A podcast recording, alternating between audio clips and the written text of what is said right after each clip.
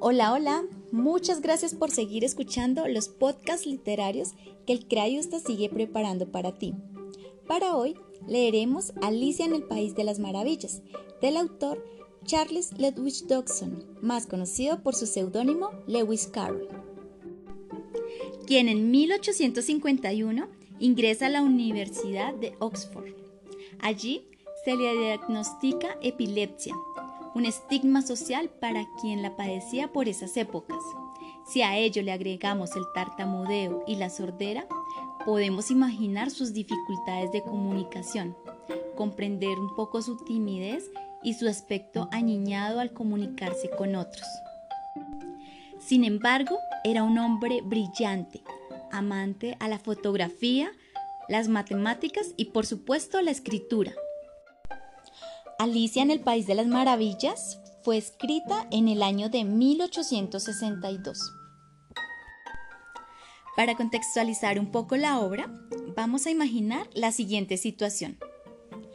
La protagonista, Alicia, se siente aburrida mientras está sentada bajo un árbol al aire libre junto a su hermana. De repente, aparece un conejo blanco y la niña decide correr tras él. Alicia cae en un agujero, una especie de conejera muy profunda, en la cual no puede parar de caer. Finalmente, se precipita sobre un conjunto de hojas secas. En un cuarto sin salida, come pastelillos y bebe distintos brebajes, producto de lo cual se estira y se encoge, rodeada de sus propias lágrimas. Así Comienza las aventuras en este extraño mundo. Te invito a leerlo conmigo. Capítulo 1. En la madriguera del conejo. Alicia empezaba ya a cansarse de estar sentada con su hermana a la orilla del río, sin tener nada que hacer. Había echado un par de ojeadas al libro que su hermana estaba leyendo, pero no tenía dibujos ni diálogos. ¿Y de qué sirve un libro sin dibujos ni diálogos? Se preguntaba Alicia. Así pues, estaba pensando, y pensar le costaba cierto esfuerzo, porque el calor del día la había dejado somnolienta y atontada. Si el placer de tejer una guirnalda de margaritas la compensaría el trabajo de levantarse y recolectar las margaritas, cuando de pronto saltó cerca de ella un conejo blanco de ojos rosados.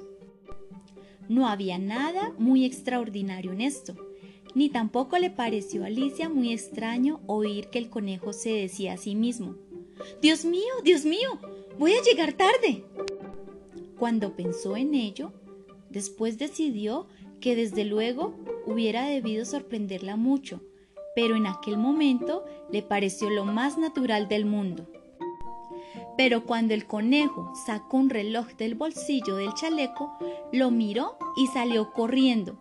Alicia se levantó de un salto, porque comprendió de golpe que ella nunca había visto un conejo con chaleco, ni que sacara un reloj de un chaleco. Y llena de curiosidad, se puso a correr tras de él por la pradera, y llegó justo a tiempo para ver cómo se precipitaba en una madriguera que se abría al pie del cerco. Un momento más tarde, Alicia se metía también en la madriguera, sin pararse a considerar cómo se las arreglaría después para salir. Al principio, la madriguera del conejo se extendía en línea recta como un túnel y después torció bruscamente hacia abajo, tan bruscamente que Alicia no tuvo siquiera tiempo de pensar en detenerse y se encontró cayendo por lo que le parecía un pozo muy profundo. O el pozo era en verdad muy profundo, o ella caía muy despacio, porque Alicia mientras descendía tuvo tiempo sobrado para mirar a su alrededor y para preguntarse qué iba a suceder después. Primero, intentó mirar hacia abajo y ver dónde iría a parar, pero estaba todo demasiado oscuro para distinguir nada. Después miró hacia las paredes del pozo y observó que estaban cubiertas de armarios y estantes para libros. Aquí y allá vio mapas y cuadros colgados de clavos. Tomó a su paso un jarro de los estantes. Llevaba una etiqueta que decía mermelada de naranja, pero vio con desencanto que estaba vacío. No le pareció bien tirarlo al fondo, por miedo a matar a alguien que anduviera debajo, y se le arregló para dejarlo en otro de los estantes mientras seguía descendiendo. Bueno, pensó Alicia, después de una caída como esta, rodar por las escaleras me parecerá algo sin importancia. Qué valiente me encontrarán todos. Ni siquiera lloraría, aunque me cayera del tejado. Y es verdad. Abajo, abajo, abajo. ¿No terminaría nunca de caer? Me gustaría saber cuántos kilómetros he descendido ya, dijo en voz alta. Tengo que estar bastante cerca del centro de la Tierra. Veamos, creo que estás a 6 kilómetros de profundidad. Alicia había aprendido algunas cosas de estas en la clase de la escuela y aunque no era un momento muy oportuno para presumir de sus conocimientos, ya que no había nadie allí que pudiera escucharla, le pareció que repetirlo le servía de repaso. Sí, esta debe ser la distancia, pero me pregunto, ¿a qué latitud o longitud habré llegado? Alicia no tenía la menor idea de lo que era la latitud ni tampoco la longitud pero le pareció bien decir unas palabras tan bonitas e impresionantes. Enseguida volvió a empezar. A lo mejor caigo a través de toda la tierra.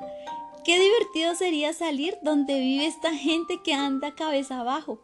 Los antipáticos, creo. Ahora, Alicia se alegró de que no hubiera nadie escuchando, porque estas palabras no le sonaba del todo bien. Pero entonces ¿Tendré que preguntarle el nombre del país? Por favor, señora, ¿estamos en Nueva Zelanda o en Australia? Y mientras decía estas palabras, ensayó una reverencia. Reverencia mientras caía por el aire. ¿Creen que esto es posible? ¿Y qué niñita tan ignorante voy a parecerle? Mm, no, mejor será no preguntar nada. Ya lo veré escrito en alguna parte. Abajo, abajo, abajo. No había otra cosa que hacer y Alicia enseguida empezó a hablarse otra vez. temo que Dina me extrañara esta noche. Dina era la gata. Espero que se acuerden de su platito de leche a la hora del té. Dina, querida, me gustaría tenerte conmigo aquí abajo. En el aire no hay ratones, claro, pero podrías cazar algunos murciélagos y se parecerán mucho a los ratones, ¿sabías? Pero me pregunto, ¿comerán murciélagos los gatos?